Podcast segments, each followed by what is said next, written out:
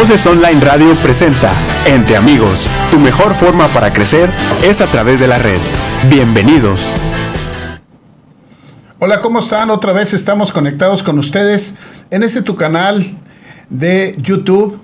Estamos también en Facebook Live de Voces Online Radio de Entre Amigos y posteriormente vamos ya a estar hoy en la noche en Spotify con este tu programa de Entre Amigos.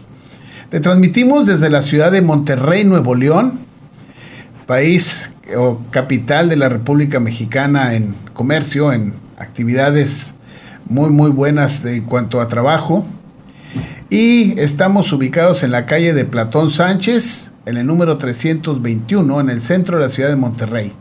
La dirección de este programa a cargo del ingeniero Benjamín Rivera, en el audio control Alex Rivera. Este mes es el mes de octubre y como todos los meses vemos mucho la publicidad de lo que viene siendo eh, la promoción del cuidado de la mujer en sus senos, la ayuda hacia lo que viene siendo el cáncer de mama. Es por eso que hoy tengo el honor de estar otra vez aquí con la doctora Abril Gascón, Aide Gascón Montante. Ella es radióloga certificada en imagen mamaria egresada de la Universidad de Monterrey, cursó la especialidad de radiología en el Hospital Cristus Muguerza de alta especialidad, certificada y recertificada por el Consejo Mexicano de Radiología e Imagen en Radiología General, así como en Imagen Mamaria e Intervención. Actualmente forma parte del equipo de radiólogos del Departamento Especializado en Glándula Mamaria en el Centro de Radiodiagnóstico e Imagen aquí en la ciudad de Monterrey. ¿Cuál es el tema de hoy que vamos a, tocar? Bueno, el cáncer de mama después de COVID. Aide, muchas gracias por estar otra vez aquí con nosotros. Ya estábamos platicando entre bambalinas todo este tiempo y lo que, lo que ha sucedido con ustedes. Sí, primero que nada, muchas gracias. Eh, muy contenta de esta oportunidad como cada año de poder estar aquí y llegar a tantas mujeres, poder hacer difusión de este mes de la sensibilidad del cáncer de mama. ¿Qué pasó durante la pandemia y, y el estudio de la mujer? Porque había miedo de enfrentarse a una infección al ir a un hospital, había miedo de ir a la consulta. ¿Qué pasó con la mama y la mujer? Se dieron demasiados cambios en muy poco tiempo. Primero, eh, pues se cierran la mayoría de los, de los centros de mama eh, y nos quedamos viendo únicamente urgencias, por llamarlo de alguna manera. Eh, nos quedamos haciendo estudios diagnósticos, es decir, pacientes que ya tenían algún síntoma específico y eh, se hicieron en mucho menor porcentaje los tamizajes, que quiere decir que las pacientes que iban a sus estudios rutinarios empezaron a posponerlos. Y estamos hablando de que ah, en términos generales, no nada más aquí en México, sino en otros países, incluso lo menciona eh, la Sociedad Americana de Cáncer, eh, entre un 15 y un 30% aproximadamente de las pacientes empezaron a posponer sus estudios de tamizaje o de, diagnóstico temprano por miedo a contagiarse. Y sí, se hizo una fobia tremenda. Las pacientes no querían ir a hospitales, las pacientes tenían muchísimo miedo. Teníamos pacientes que iban eh, en, al principio de la pandemia con tres cubrebocas, con careta, este, que no, cuando no sabíamos todavía de, la transmisión por, ropa, etcétera, era, algunas iban con bata y demás. Eh, pero la verdad es que en los primeros meses sí vimos una disminución importante en pacientes que fueran asintomáticas a realizarse su estudio. Entonces, a medida que van pasando los meses, digamos, eh, al principio a lo mejor eh, bajó a más de la mitad el porcentaje de pacientes que acudieron a revisarse, Así como al principio vimos esa disminución, se vino una curva impresionante de pacientes que dijeron, esto no se va a acabar ahorita, eh, tengo que ir a revisarme. Entonces empezó a subir impresionante la cantidad de trabajo de pacientes que decían, tengo que ir a revisarme o tengo dos meses posponiendo el estudio y me palpo una bolita. Y bueno, empezamos a ver muchas pacientes, muchas de muchos lugares de Monterrey pacientes que no querían a lo mejor asistir a un hospital o incluso que habían cerrado los centros de mama en diferentes lugares.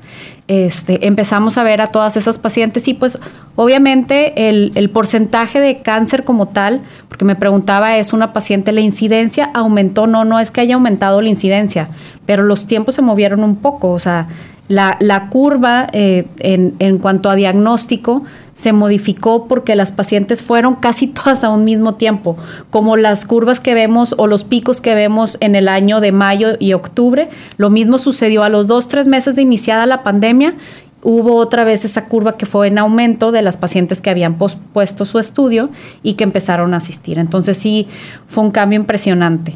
Eh, la incidencia no subió, pero, pero sí la forma en la que fueron, em, volvieron o retomaron sus tamizajes, sí fue muy evidente. Entonces aquí lo importante es que ustedes como centro de radiodiagnóstico de estar en la imagen no sube la incidencia. Ustedes vieron en sus estadísticas que no, no sube. A nivel general, me refiero, eh, eh, a nivel nacional, la incidencia de, cáncer de mama no es que haya aumentado, sino que la forma en la que se presentaron las pacientes a realizarse el tamizaje subió porque los meses eh, en los que inició la pandemia se fue posponiendo. posponiendo. exactamente. El número de pacientes atendidas fue la que subió en forma importante. Cambió completamente, exactamente. O sea, fue subiendo. Exactamente. Pero la enfermedad sigue siendo una enfermedad que causa muerte y es la número uno a nivel nacional y en muchos lugares del mundo. Y sigue afectando a una de cada ocho mujeres. Una de cada ocho mujeres, muchas de ellas ahora menores de 40 años de edad. Sí, eh, desgraciadamente hemos visto cada vez más mujeres muy jóvenes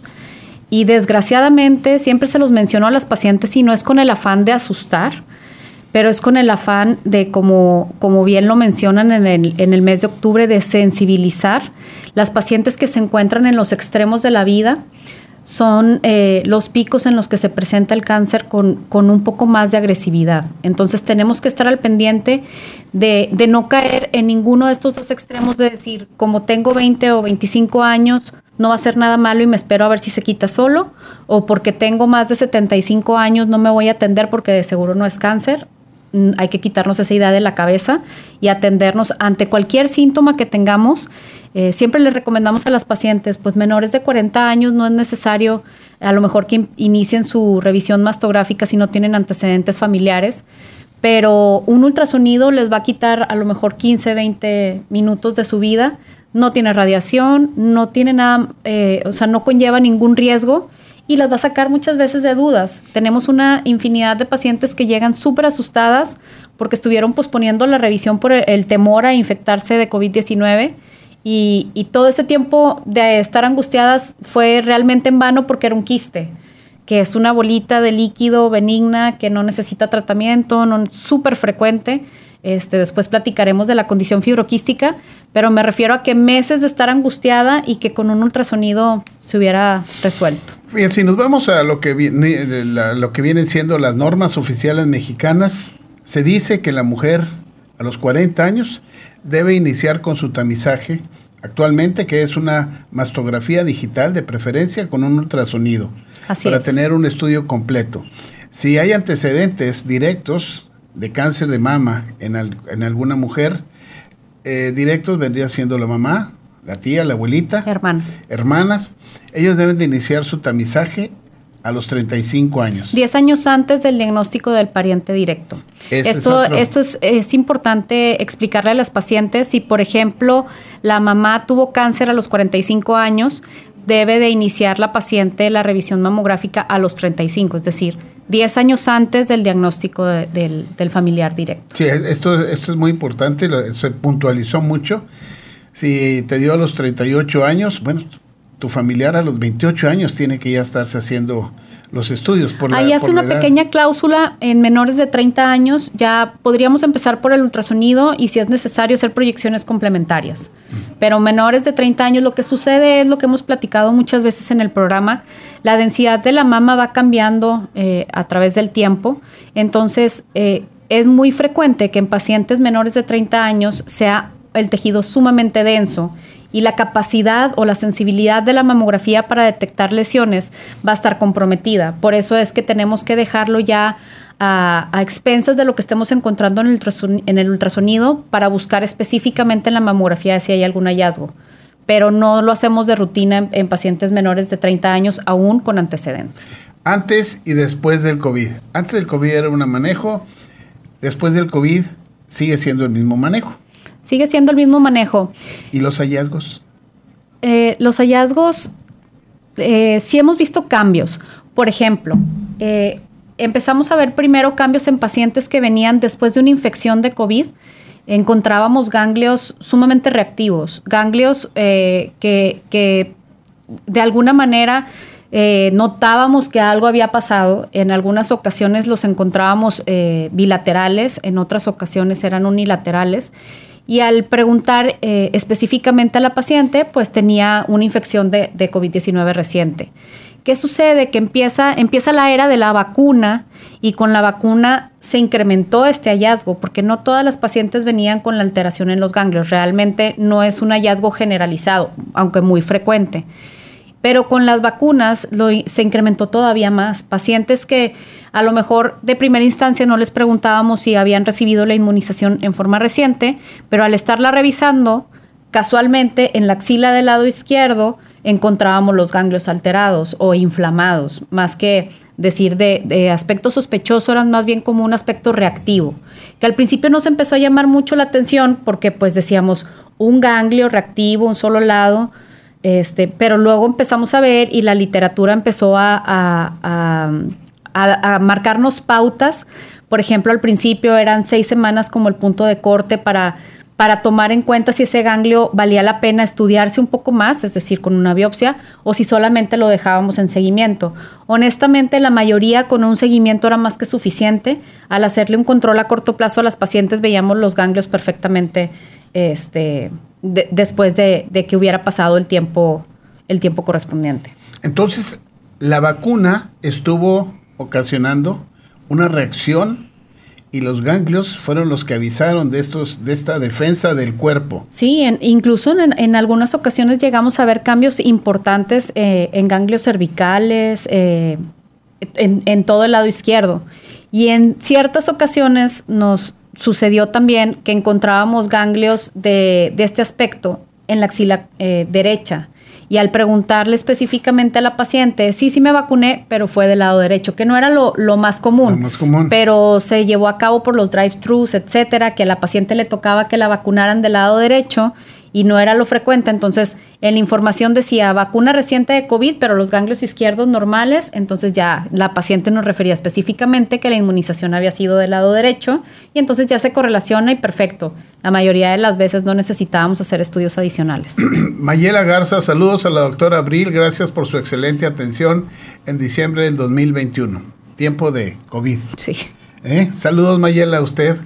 Qué bueno que está todo bien está recibiendo su tratamiento. Entonces, estos fueron cambios en el tamizaje que se tuvo que dar un reporte distinto. Lo que pasa es que sector salud en un inicio, eh, a nivel general, mm, sugirió suspender tamizajes cuando empieza la pandemia.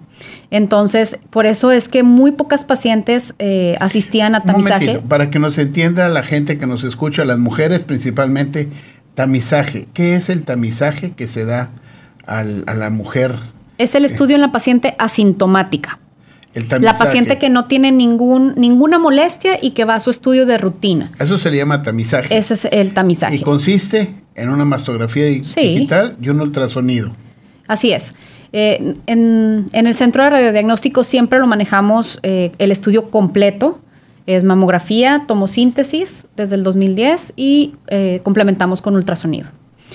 Eh, entonces, sucede que el tamizaje disminuye y ya a medida que sector salud va diciendo, bueno, primero empezamos con los estudios diagnósticos y luego fue haciéndose un poquito más flexible para reactivar los tamizajes, entonces es que empezamos a ver ese aumento en las pacientes que, que sí fueron a realizarse el estudio incluso aunque no tuvieran ninguna molestia. ¿Qué se hacía con estas pacientes? ¿Se les decía así o se les citaba como un seguimiento de una clasificación que se hace el seguimiento de la paciente cada seis meses? Sí, en pacientes, por ejemplo, que encontrábamos eh, este tipo de ganglios y, eh, que eran, bueno, dependiendo de los cambios que encontráramos, pero cuando eran cambios muy evidentes y sobre todo eh, que hubiera pasado más de seis semanas de su inmunización, dábamos control a corto plazo, que es lo que nos marcó la literatura. Por lo general, eh, en pacientes que tuvieran la vacuna en, en, un periodo menor a seis semanas, lo relacionábamos con ese antecedente y por lo general no había ningún problema. Ahora, muy importante también eh, la molestia que, que, que, presentara la paciente. Había pacientes que totalmente asintomáticas y los ganglios estaban muy reactivos y había pacientes que los ganglios estaban moderadamente reactivos y la paciente estaba muy sintomática. Entonces dependía más bien también de cómo estuviera la paciente para, para poder dar ese seguimiento. Ok, y en estas pacientes sintomáticas entonces se les estaba dando el seguimiento. Uh -huh. ¿Había cambios drásticos como para decir que tuvieran cáncer? Pues no, la verdad es que el seguimiento yo creo que lo llevamos a cabo en una minoría de las pacientes y, y no hubo ninguna paciente que tuviéramos la necesidad de biopsiarla por este hallazgo. La, podríamos decir que casi en su totalidad estas pacientes eh, al, al, momento de su control a corto plazo los ganglios estaban normales. Estaba todo normal. Eso es un dato bueno, ¿no? Porque sí, se claro. está teniendo esto. Ahora. Y es algo que fuimos aprendiendo con el tiempo porque, pues yo creo que todos, para todos fue una curva de aprendizaje. Es decir, ver primero los cambios en pacientes eh, con post-infección y luego en pacientes eh, post-vacuna y luego post-vacuna a corto plazo y luego después de los boosters. Entonces, todo esto ha sido también para nosotros una curva de aprendizaje, pero creo que, que hasta ahorita tanto las pacientes han tenido una eh, excelente disposición para estar acudiendo a los controles a corto plazo y eso para nosotros es una gran retroalimentación para ver que, los ganglios realmente estén, estén cambiando su aspecto y que haya sido nada más algo transitorio por la vacuna.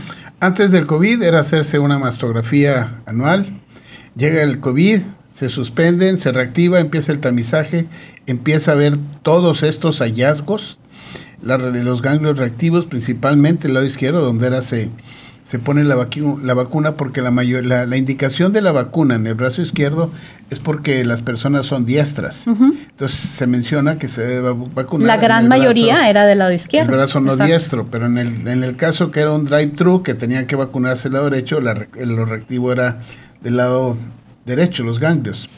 Actualmente, ¿cómo está todo esto? Pues lo que siempre hemos platicado aquí, el contacto con la paciente marca una diferencia. En algunas ocasiones la paciente de primera instancia al preguntarle no recuerda a veces ni cuánto tiempo hace que se vacunó. Tenemos la oportunidad de entrar a revisar a cada paciente en forma personal y ya eh, durante el estudio podemos ir platicando y hay pacientes que te, eh, referían la vacuna de la influenza del lado derecho, entonces empezamos a notar también cambios en los ganglios en relación a la vacuna de la influenza mínimos, pero así se llevó a cabo. Este, entonces empezamos a correlacionar todos estos datos y lo que decíamos ahorita, ¿no? La curva de aprendizaje ha sido muy importante para detectar todos estos cambios y no hacer biopsias innecesarias. Ahora, al, algunas personas podrían preguntarse, entonces la cantidad de biopsias aumentó debido a los cambios en los ganglios este, debido a la reacción de la vacuna? La respuesta es no. Eh, nos dimos cuenta que con el seguimiento fue más que suficiente. No fue necesario llegar al punto de biopsiar estos ganglios en relación eh, o con el antecedente de una inmunización reciente. La mayoría fueron eh, tratados solamente con seguimiento y con eso fue más que suficiente. Qué importante es esto, es más para las mujeres que, que están teniendo esta revisión y que saben que tienen que hacerlo y todo se ha ido acomodando. Acomodando poco a poco. Muchas pacientes tenían miedo y, y, lo menciono porque era de las dudas más comunes. Me acabo de vacunar, mejor no me hago el estudio. Entonces la respuesta siempre era la misma, no postergar su tamizaje. ¿Por qué? Porque desgraciadamente siendo mujeres siempre nos dejamos al último. Primero está el partido, el dentista, eh, eh, cualquier otra cosa de los hijos, del esposo y de la mamá y de todo el mundo y nos dejamos al último. Entonces, el postergar el estudio por la aplicación de la vacuna no era de un mes o dos meses. A veces se pasaba todo el 2020. Tengo pacientes que me dicen, de verdad no vine en toda la pandemia. Sí. Entonces, realmente la recomendación era mejor haz tu estudio. Claro, con todas las, las, las, pautas que marcaba el sector salud en su momento, de cuidarnos con cubrebocas, el distanciamiento físico, de estar cambiando todo en cada paciente, sanitizar. sanitizar las áreas. Eh, ajá. Este, entonces, todos estos cuidados hicieron que no hubiera un incremento tampoco en, en la cuestión de la infección, que era si nosotros hacíamos una encuesta que me, llamó la atención en un artículo que estaba leyendo de Estados Unidos, el 85% tenía más ansiedad por contagiarse de COVID, de COVID, que por eh, tener un resultado sospechoso de malignidad.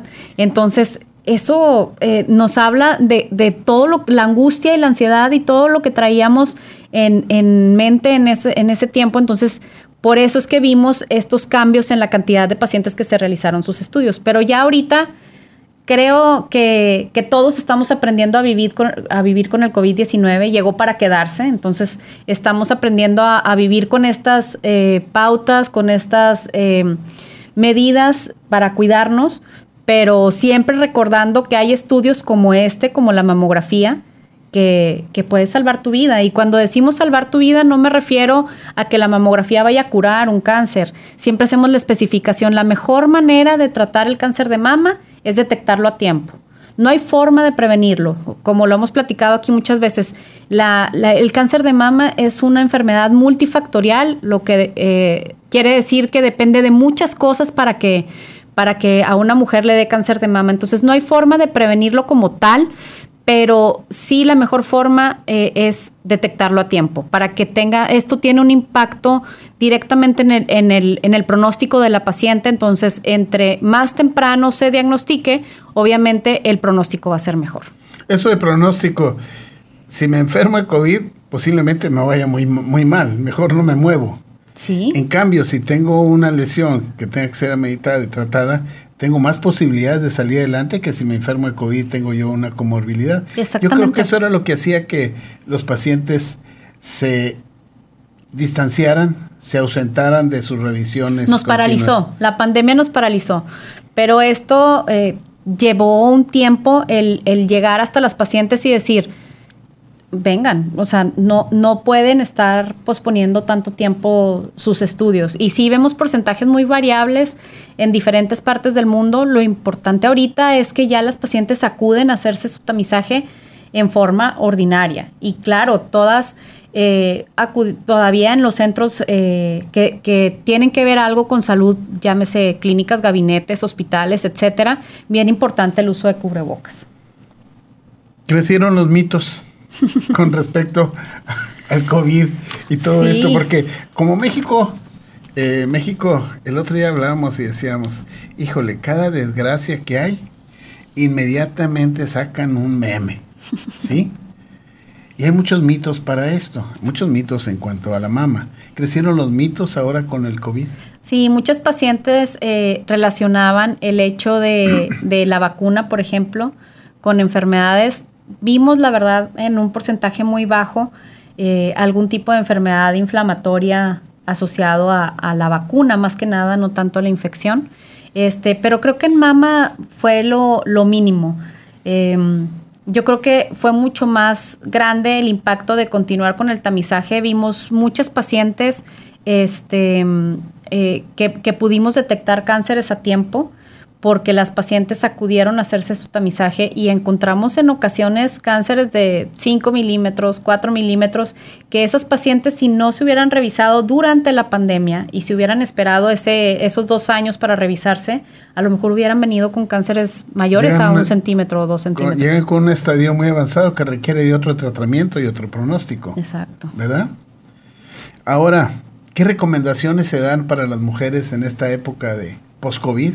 Que todavía tenemos COVID, pero ya pasó la, el proceso agudo que teníamos y las curvas esas de, enfermedad y, todo, ¿no?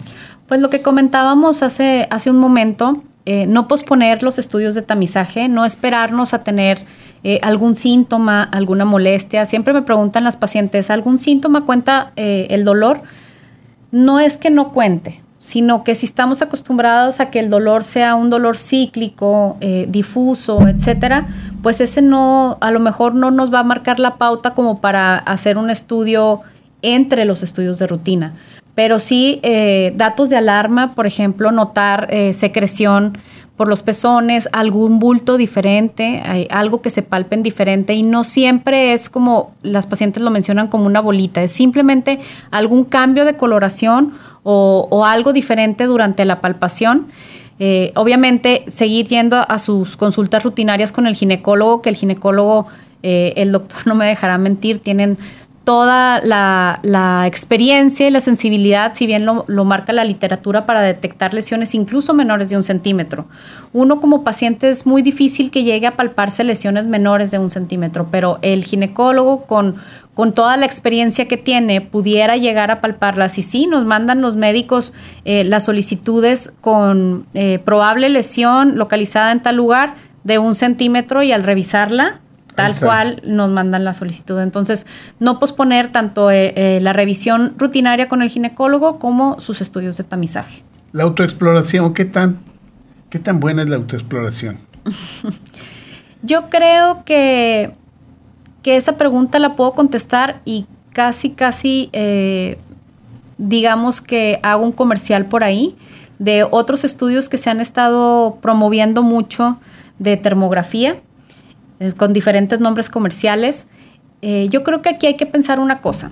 El único estudio que realmente está avalado por la FDA y que está bien descrito en la literatura que disminuye la mortalidad por cáncer de mama es la mamografía, hasta un 30% de la disminución de la mortalidad por cáncer de mama. Entonces, partiendo de ahí, si una paciente se quiere realizar un ultrasonido 18 veces al año, no le hace ningún daño. Si una paciente se quiere hacer termografía 12 veces al año, porque así está descrito en, específicamente en una de las casas comerciales, una vez al mes. Entonces, si se quiere hacer 12 termografías al año, no hay ningún problema, no le va a hacer daño. Y si una paciente quiere autoexplorarse o está acostumbrada a autoexplorarse una vez al mes, como lo, lo estimula la norma oficial mexicana, también es correcto. ¿Por qué? Porque no nos va a hacer daño. Pero aquí va eh, el, pero muy importante, no dejarse de hacer su mamografía, sobre todo después de los 40 años. Y más que todo que ahora con la tecnología, el avance la tecnología y todo lo que hay, das, da una imagen y una, una asertividad de diagnóstico y de ver las lesiones tan, tan exacta que, vaya, se tiene un, porcentaje de lesiones diagnosticadas a tiempo con un pronóstico muy bueno para, para la mujer. Sí, la capacidad de la mamografía hasta el momento es insuperable por ningún otro método de imagen. Hay más métodos de imagen, como lo hemos comentado en otros programas, resonancia magnética, ultrasonido, etcétera. Este, pero el, el, que se debe de hacer como tamizaje, pues es la mamografía y ese no tiene comparación y no se sustituye por ninguno. Este, ahora, muy importante también, hablando de, eh, de lo que comentábamos hace, hace ratito, no podemos tampoco dar por sentado el hecho de, de, en esta ocasión me hago el estudio aquí y luego, digo, cada quien es libre de hacerse el estudio donde decida, sin embargo, es bien importante el contacto con el paciente. Siempre les recomiendo a las pacientes, fíjense en dónde se realicen los estudios, que sean personas que realmente tienen la certificación en mama. Y, no lo digo porque muchas, incluso familiares, eh, pueden llegar a, molestarse y, pensar que, que, uno lo hace este, por otra situación y no. La verdad es que nos llegan pacientes continuamente con estudios de otros lugares en donde al preguntarle si, si conoció a la persona que le realizó el estudio, pues no, que interpretó su estudio, pues no.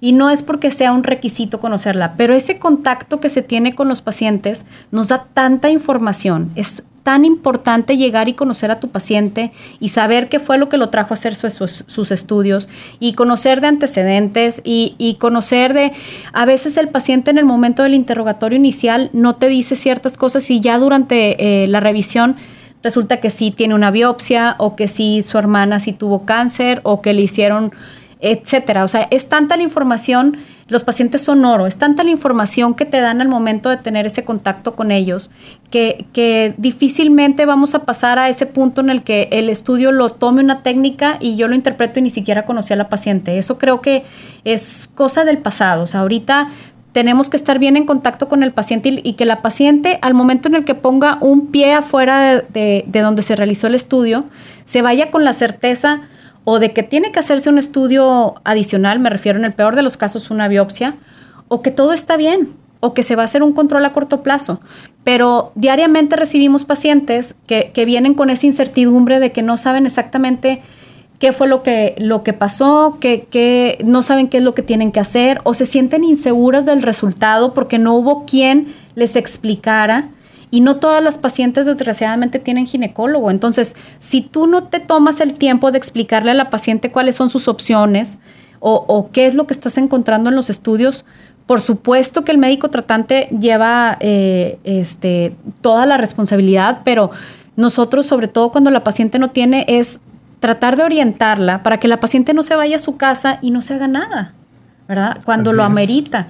Entonces, ese contacto es bien importante y, quisiera hacer hincapié en eso, que las pacientes eh, revisen bien en dónde se hacen sus estudios por dos cosas. Digo, eh, desgraciadamente se da eh, que, que, haya lesiones que no se diagnostiquen por las circunstancias que, que, que se puedan comentar, ya sea el personal, eh, los aparatos, etcétera.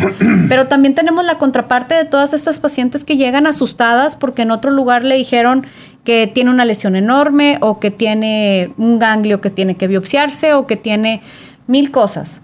Aparte que la paciente lo interpreta como ella lo lee y es un informe médico. Entonces, llegan con nosotros y al revisar el estudio, a veces ni siquiera es necesario realizarles nada. Ningún otro estudio. Simplemente, exacto. Simplemente con revisarlo, conocer los antecedentes, poder platicar con la paciente, eh, las, las, el panorama cambia muchísimo. El explicarles bien todo lo que se encontró, el detalle que hay en cada estudio, en su mama. Darle a cada paciente el tiempo que necesita. Eso va a dar mucha tranquilidad a las personas. Gaby Rivas, doctor Abril, excelente profesional y un ser humano eh, excepcional. Astrid Rip, excelente doctora Abril, gracias por compartir.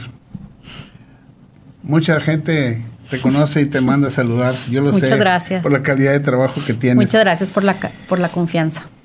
Para dejar este programa, ¿qué le recomiendas a todas las mujeres que nos escuchan y las que van a poder tener contacto con este programa? Pues como les decimos cada año, no posponer sus estudios, cuando le recomendamos que se hagan los estudios anuales no es por molestarlas, y lo digo principalmente por amigas y familiares, pero también a nuestras pacientes. En ningún momento nuestra intención es, molestar, al contrario, nosotras felices de recibirlas, de, de realizar los tamizajes, de detectar las lesiones lo más a tiempo posible para que tengan el mejor pronóstico posible.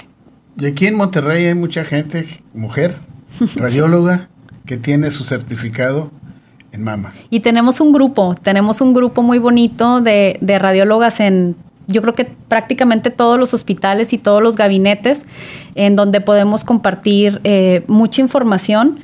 Eh, no, no, nos vemos como competencia, eso es lo más bonito de todo. bonito de todo. Este, hemos venido incluso al programa de diferentes lugares. Estamos, acordándonos que vino Margarita. Sí. Vino Ivette. Sí. Priscila. También.